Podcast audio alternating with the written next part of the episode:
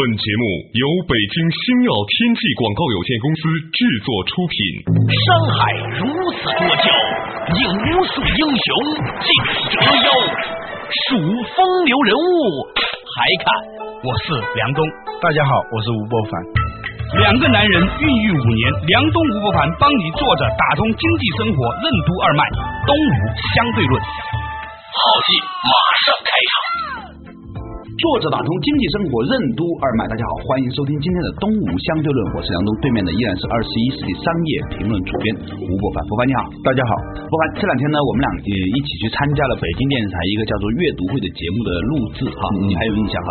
在现场呢，就有一个年轻的小朋友问到我们一个问题，嗯，就是说我们如果要去买套房子的话，面对这样的房价，我们该怎么办？这是一个大学三年级的传媒大学的学生问我的问题，嗯，在当时我其实一下子就意识到了，我们当年毕业也买不起房子，他们也买不起房子，为什么我当时就没有像他们那么有水平问得出这个问题来？我们上大学的时候还真没有考虑什么房子的问题。关键就在于，其实我们大学毕业的时候也买不起房子，虽然那个时候房价比现在看来太便宜了，是吧？我们九七年毕业，大概那个时候在广州一套房子也就是在一千多两千块钱人民币左右。嗯我还记得在九五年的时候，广州的那个环市路，那算是相当于北京的金融街这样一个地方了。嗯，那个华侨新村就是别墅区，房子才两千块钱一平米。那我在九六年、九七年快毕业之前呢，其实我真的问不出这样一个问题。那个时候我也去参加了这样的电视节目录影，我就没有问出来说，我如果买不起房子怎么办？哎，我觉得这个是一个很有趣的现象，所以我当时就卡壳在那里了。嗯。本应该对未来充满想象和激情的大学生群体，为什么会过早的关注买房的问题？被房子束缚了理想的生活，为什么缺乏想象？经济繁荣的终极目的是什么？为什么说唯 GDP 论太专注手段而忘记了目的？什么是 GNH？为什么说幸福是一种公共福利？欢迎收听《东吴相对论》，本期话题：不幸福的 GDP。前不久啊，女秋露薇啊，在她的博客里头写，她观察奥巴马到上海演讲的时候，下面那些大学生的神态，他发现。十几年前，克林顿到中国来的时候，也是在上海演讲。那个时候的学生呢，土是土点，但身上散发出青春的那种朝气，就是那种梦想、那种朝气、那种年轻人的活力。他看到这一次的时候，在奥巴马那演讲的时候，下面大学生的那种神态、那种气场啊，就很弱。很驯服，甚至有一点点萎靡的那种状态，你怎么看这个问题？呃，我是这样看这个事情的哈。小的时候呢，我们在四川，嗯，那个时候呢，整个中国改革开放的地方在广州，嗯，但是呢，重庆那个地方呢，那些青年人哦，穿衣服之时尚，他们那个爆炸头，穿的那个蝙蝠衫，脚蹬那一种健美裤，健美裤，还把那个健美裤拉在那个皮鞋外面扣着，有没有？嗯，那个时候呢，就是他因为那种对远方的仰望啊，他身上。有一种活力。现在虽然你觉得很土，嗯，那个时候满大街的年轻人，有些人在学诗歌，有些人在学霹雳舞，嗯啊，但是呢，他们会相信自己有一天这一切都可以他们去创造，再土再山寨，他可以去模仿，可以去学习，嗯啊，重庆的小孩子在模仿广州的小孩子，广州的小孩子在模仿国外的小孩子。那么今天我们可以看到这个情况，就是说。其实我们的年轻人在物质上，在获得的资讯上是比我们那个时候要多了。对，但是他们身上的这样的一种对未来的那种勇气和自信和那种憧憬却没有了。你知道是为什么吗？这个问题我大概隐隐约约感觉到，但是我说不出来。你认为是为什么呢？那个时候我们读大学的时候，我们对未来啊，由于看的不是太清楚，嗯，所以充满着无穷的想象。对，觉得世界跟我之间那种有无穷的可能性发生。我记得很小的时候，我看见我们单位里面的一些长得很漂亮的这些女青年哈，当时心里想的就是，虽然你们现在很漂亮，但是等我长大了以后，你们已经老了。就这个现在很庸俗哈，这个话题很庸俗，但是它是一个很真实的小男生的一个想法。嗯，但是呢，那个时候它说。明什么呢？说明了毛主席说那句话：世界是我们的，也是你们的，但是终将是你们的。对对于年轻人，他有那样的一种寄语。嗯，那现在八九点钟的太阳，希望寄托在你们身上。对对对是那样一种状态。我们那时候呢，在大学甚至读研究生的时候，都是处于一种想象和激情当中。嗯现在不会了。嗯因为什么？就像你刚才说的，这个大学生三年级的时候，他就要开始想，我能不能买上一套房子啊买上一套房子呢，有两种可能性，一种是他买上了，一种是没买上。对买上了呢是一种什么样的生活，他是可以想象的。嗯买不上呢，他也可以想象的。嗯买不上呢，就是永远是那种颠沛流离的那种感觉。嗯买上了呢，住在自己的那个小房子里头，也是颠沛流离的感觉。比如说，你一个月你挣大几千块钱的收入，嗯这已经不算低工资了吧？对前不久公布的说是大学生的平均的预期的工资只有两千五百块钱。对，两千五百块钱就基本上就是吃饭、坐车。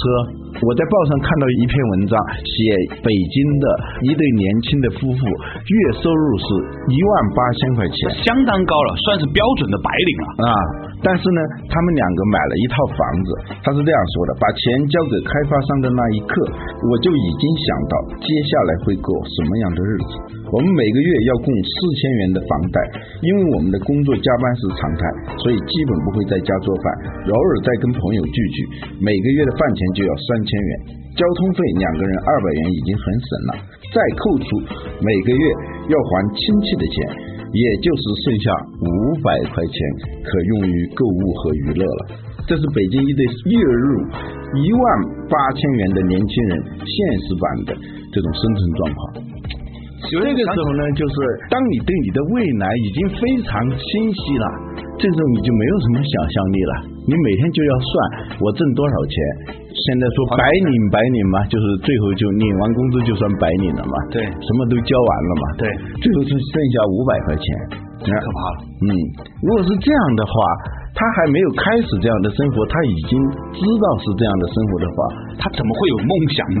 对，他明明明白白你的心，嗯。全部放在那里了，是吧？嗯，对，但是呢，前两天呢，我在那个货币战争这个网上啊，也看了一篇文章，这篇文章很有意思，说的是一对年轻的日本夫妻啊，那个男孩子呢是中国人，女孩子呢是日本，他他们他们在日本工作，也在日本生活，在京都旁边的地方呢买了一套房子，是全装修，二十年无条件保修，嗯啊，精装修，折合人民币呢是两万三千块钱，所以可以看见很大的一个公园的一个房子，而且它是实用面积来算的。嗯后来呢，这个男孩子呢，从日本公司呢把他调到上海去工作。嗯这个日本男孩子就非常的恐惧，嗯因为呢，平均工资上来说，日本的平均工资同龄的差不多的呢是中国的八倍，嗯。但是房价呢，现在上海呢比日本还要高，嗯。所以呢，他们就不知道该怎么办了。嗯。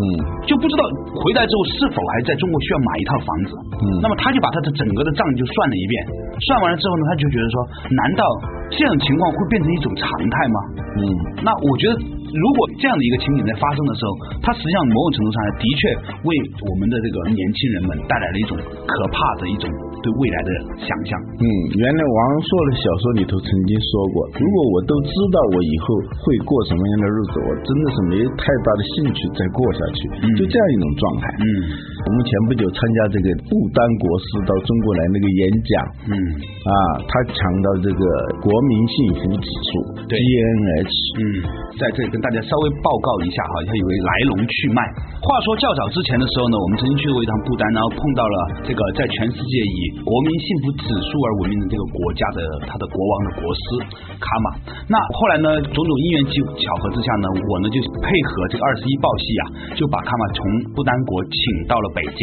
好，那当时那天我和博凡我们也去参加了这个和不丹国师的一个见面的一个会议。他呢在会场上就举到一个例子，他说 GDP 和 GNH 的差别，就是说国民生产总值和国民幸福指数之间的差别在于哪里呢？比如说一套房子，它两万、三万、四万、五万，它都在支撑着 GDP 的数量。嗯但是当一个房价涨到一定程度的时候，它对于国民的幸福来说是什么样的呢？很有可能它不是一个正面的。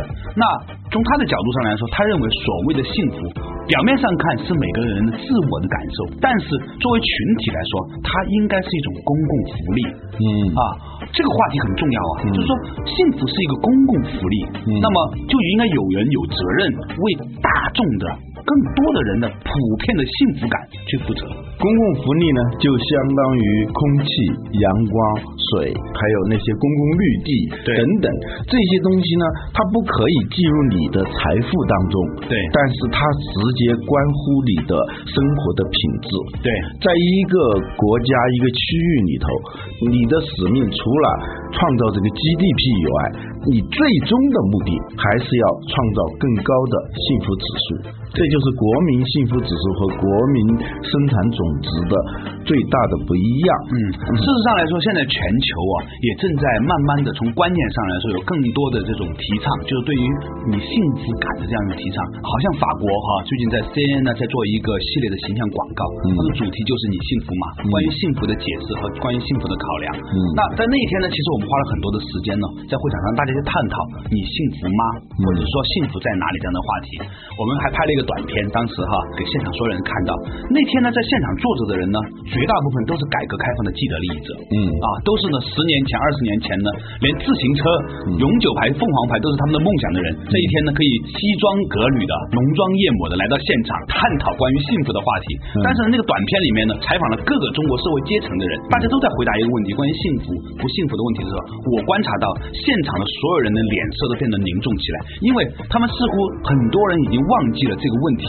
突然被问到的时候，每个人都在问自己：哎，到底什么东西对我来是幸福的？我的幸福在哪里？幸福之于我意味着什么？嗯哎，所以呢，我们今天的话题呢，其实也跟这个有关。嗯，为什么从这个房子谈到那个 GNH？嗯，因为 GNH 的全称是什么？就是国民幸福总值，GDP 是国内生产总值。原来在八十年代的时候啊，一般叫 GNP，就国民生产总值。由于我们中国有很多的外资企业对，它的产值也是要计入我们国家的总产值的，所以叫国内生产总值，叫 GDP，所以不叫 GNP。所以 GNP 和 GNH 就差一个字，就是一一个是呃，一个是生产，一个是幸福。对产值和幸福值，它这两个概念实际上是两个不同的价值取向。对呃你刚才说那些人二十年前，我们坐在会场这些人，二十、年前要是买一辆凤凰自行车，那可能会高兴两年。对现在呢，买一辆奔驰车可能也就高兴两两三个月。表面上幸福的的确确只是一种感受而已。嗯但是你说白了，你的人生，你挣了很多很多的钱，你 GDP 很高很高，我们有时候太专注这个手段了，而忘记了那个目的是什么。嗯啊，目的经济的繁荣应该导致的是社会的总体的福利和幸福感的增加，而不是为了提高产值而提高产值。GDP 它有一个很怪的东西，呃，是什么东西呢？查尔斯·汉尼举这么一个例子，比如说全世界很多国家妇女是不工作的，嗯。她在家里头做各种各样的家务事，带孩子啊，整理房间啊，做饭呐、甚至是你如果是有很好的房子，有后园的话，你还可以种花呀、种菜呀等等这样一些活动。这些活动呢，它是不计入 GDP 的，因为你既是生产者又是消费者，你不达到市场上去交易的话，它无法形成 GDP。这样呢，就有人提出一个滑稽的建议，就是你老婆到我们家干活，对。我老婆到你们家干活，对你老婆到我家干活，我付给她工资啊啊，你用我付给的工资呢，又雇我老婆在你们家干活，这一下子 GDP 就增加了两倍。两倍，两个份额。或者是您这一下子凭空就产生了这么这么高的 GDP，这个得出的结论是什么呢？就是你老婆当作为一个劳动者到我们家打工的时候，她会很认真，她也不会埋怨了。我老婆到你家的时候呢，她也不会骂我了，因为她在创造价值，她在赚钱，是吧？这个事情讲起来你就觉得是，但是他的。福利是没有增加的。对，稍微休息一下，马上广告回来继续东吴相对论。高速增长的 GDP 为什么没有提高我们的生活水准？什么是 GDP 统计的欺骗性？为什么不愿意帮助别人的人不幸福？幸福如何分级？最高级别的幸福是什么？什么是财富？如何衡量财富？欢迎继续收听《东吴相对论》，本期话题：不幸福的 GDP。梁东吴伯凡帮你坐着打通经济生活任督二脉，东吴相对论。作者打通经济生活任督二脉，继续回来到东吴相对论。刚才呢，博凡呢引述了这个英国的管理学家查尔斯汉迪所描述的那样一个情景啊，就是说。你老婆到我家打工和我老婆到你家里打工之后呢，哎，这个国民生产总值就会提高了。关键是啊，重点在哪里呢？嗯，他们真的有可能劳动态度会好哎，在家里面他会怨声载道，他会骂你，因为他会觉得他的价值没有被体现。这就是为什么很多的家庭妇女宁愿自己去外面打工，然后把钱拿去请保姆回来干活，她也不愿意在家里面干。因为为什么？因为她在家里干的时候，她老公认为她就是花钱的人。嗯，她现在出去打完工之后，那个挣回来的钱付给保姆差不多的钱，其实很可能。嗯。但是呢，他觉得说我也有生产收入，那保姆是我们一起雇佣的，对不对？所以我想讲的是什么呢？就是说，很多人已经掉入了这样的一种迷思里面去了。嗯，就是为 GDP 而 GDP 啊。对，表面上 GDP 一下子增加了好多，对，但是实际的福利是并没有提高的，甚至更减少了。减少了，比如说带孩子，那孩子应该是母亲带，他是最好的嘛。对，结果让别人来带，对，他总是有很多东西想不到的。如果不是自己的孩子，他不会尽心尽力。的去带的，还有料理整个家务的时候，那只有说主妇她更清楚该做哪些事情，不该做哪些事情嘛。所以卡马不丹的国师啊，他说他们调查在在不丹也有这样一个情景，就是妇女，尤其是家庭妇女是最不幸福的人，嗯，因为他们既是最辛苦，但同时呢又是最没有被受到关注，连在不丹也有这样的情形。对他们这些人呢，在经济学上有一个说法叫为赋薪酬的劳动者，对啊，他由于于为赋新愁，所以呢，按照 GDP 主义的观点来看，它是没有创造价值的啊，它是没有价值的，对，没有价值，就是应该是干掉的，又不创造 GDP 嘛。但是呢，我们反过来看，GDP 增加了，比如说你的房子，你在几年前买的，现在一下子增值了两倍，是吧？但是你的福利并没有增加一丝毫，甚至可能会减少，因为物业费可能就要交更多了。有一天如果收物业税的话，那就很恐怖了。呃，除此之外，还包括一系列的隐形的成本，嗯，包括比如说你为此买的保险呐，要打扫它呀，或者整个因为物价上涨之后，你要打扫这个房间，请的保姆的工资也会增加呀，诸如此类。所以呢，这个很有意思。最后就是说，整个国家的 GDP 在增长，嗯，而人民觉得自己的生活水准并没有提高。对对对，提出 GNH 这个概念呢，就是为了纠正为 GDP 这样一个倾向。就是纠正这种因为太专注手段而忘了目的。我们真正的目的是为了创造幸福。对我个人认为呢，这之所以我们会这么执着于这个 GDP 哈，嗯，当然它因为 GDP 的增长，它某种程度有个关联性，它会带来就业，带来整个社会的稳定，这是我们是举双手双脚赞同的。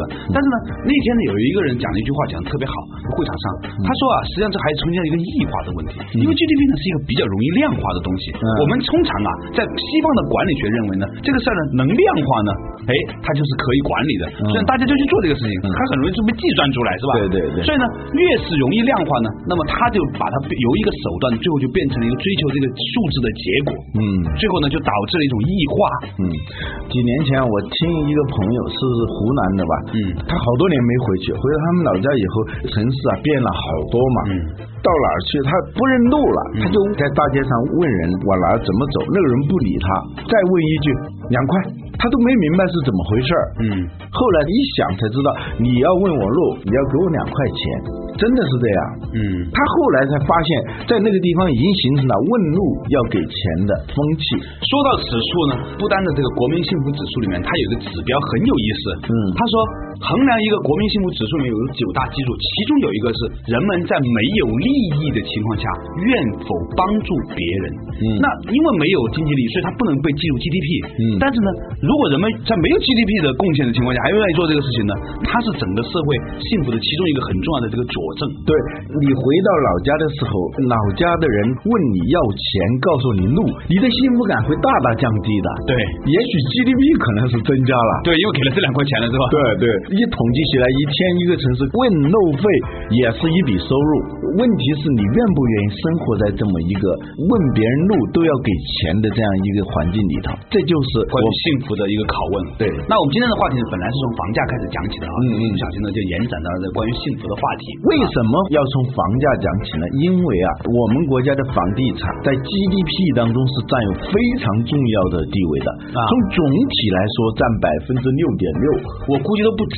呃，那是总体的啊就是在你把农村啊所有都算上啊据说要拉动六十多个行业，什么什么装修啊、水泥啊、钢材啊，什么什么这一些，的的确确呢，房地产呢，它是一个带有引领性的，甚至是支柱性的一个行业。一旦房地产停滞的话，那么很多行业也要跟着衰退，是这样一个问题。但是百分之六点六只是全国的平均数，在北京这样的城市里头啊，最近十年除了有一年是占百分之四十八，低于百分之五十以外，其他的年份就北京市的房地产对 GDP 的贡献率都是超过百分之五十的。天哪，就是所有的人如果不干活，只是炒房子的话，他成功的几率比干别的大得多。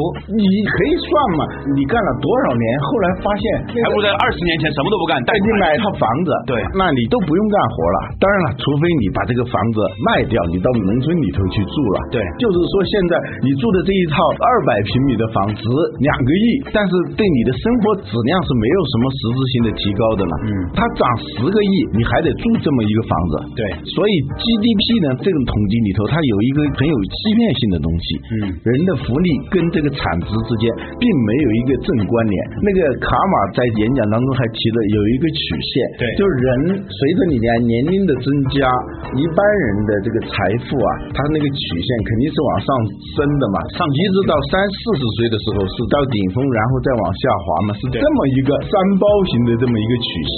对可是人的那个幸福感呢，它恰恰是一个倒过来的啊像一个山谷似的，年年轻的时候比较高年轻呃对童年的时候比较高，再这逐渐往下滑，滑滑滑到三四十岁的时候是比较低的到谷底的啊是吧？可能以后呢会好一点，是吧？如果你身体还可以的话，对对对你没有被各种的很危险的这种生活方式所影响，嗯身体还可以的话，那么到了五六十岁的时候就知天命了，啊知天命就知道说，哎，这辈子也就别扑腾了，哎，你发现幸福感就起来一点点啊，对对对，所以这两个曲线它没有重叠性，甚至是相反的。我们不相关嗯，不相关，恰好是不相关。这里头给我们提出一个很严峻的问题：这个社会的生产的目的到底是为了什么？幸福在你的生活当中到底占一个什么样的位置？还有你用工作挣来的钱，这个目的到底是什么？当然了，这不是一个哲学问题。嗯一个好的社会，它必须要回答这个问题。嗯因为一个人的幸福指数，他不是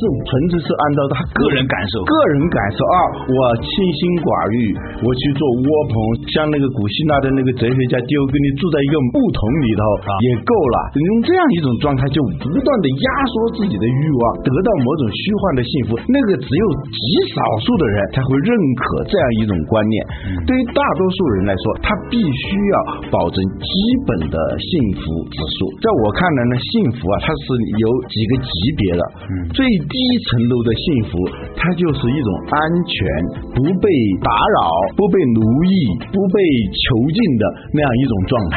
如果你现在是连饭都吃不饱，你就根本谈不上幸福可言啊！你晚上去睡那个水泥管，那肯定是没有幸福可言的。嗯但是呢，这种幸福叫消极幸福，就免于这些跟生存有关的痛苦和不便，这你就会有一种幸福感。嗯但这种幸福感呢是消极的幸福，更高层次的幸福是一种积极的幸福。嗯现在呢，我们谈的幸福是两个层面上的，一个呢是得到基本保障以后的这个幸福，没有这个呢，另外一个层次的幸福就无从谈起。啊，对，我觉得说呢是这个样子。今天我们某种程度也有点站着说话不腰疼，是吧？如果不是因为国家过去的这三十年来的经济的巨大的发展的话，我们可能连讨论这个幸福的权利和时间和心情都没有。嗯啊，那个时候我们可能还花很多时间去争取自己一些简单的最基本的生活条件啊。嗯所以呢，我觉得说呢，其实它是一个整个国家进步的一个表现。嗯啊，我们整个国家进步了，很多人都满足了温饱了，嗯。那现在提出了新的挑战了，嗯。我们其实对这样的一种新的挑战做出一种新的回应。嗯，我们的意思呢，就不论是一个个人，还是一个企业，还更大范围内的一个民族，嗯。他都不应该因为某些东西来对你形成一种巨大的束缚，嗯。这样呢，你就无幸福感可言。嗯。幸福啊，一个最直观的感受就是小孩啊，他的表情是小孩的表情，年轻人的表情是年轻人的表情，嗯中年人的表情是中年人的表情，呃，而不是统一差不多都是一个表情。嗯呃，我觉得那就是不幸福的。还有呢，就是你刚才说的这个卡玛说的，人在没有直接利益相关的情况下，帮助别人，对他人表示友善，是一种衡量幸福的一个非常直观的一个指标。为什么这样说呢？一个不太愿意帮助人的人，或者一个没有太多这种情况下的帮助人的社会，那都是很可怕的。第一，他自己肯定是不幸福的。对一般的幸福的人，他就是热心肠的人。对，以前我们说过这个问题，对对吧？如果你的心肠很冷的话，证明你肯定是不幸福的。第二呢，你的这种不幸福会感染别人，嗯啊，你会给别人带来不幸福。嗯如果这个是负面能量特别的多的话，嗯它甚至是导致一些破坏性的力量。嗯，不过前两天我后来又约卡玛吃饭的时候，私下见面的时候呢，关于幸福这个话题，我们又进行了一个深入的讨论，深入的讨论。嗯呃，我问他关于幸福的不同的层次，嗯他说最低层次是你把自己弄幸福了，然后呢，把你的幸福传递给别人。嗯啊，第二个幸福呢，就是虽然你自己不幸福，但是你努力的让别人幸福，然后呢，让别人回向给你。嗯啊，当然这是一个境界比较高、嗯思维能力比较高的一种状况。嗯他说，但是最高级的幸福是你制造一种的机制，能够让别人帮助别人幸福。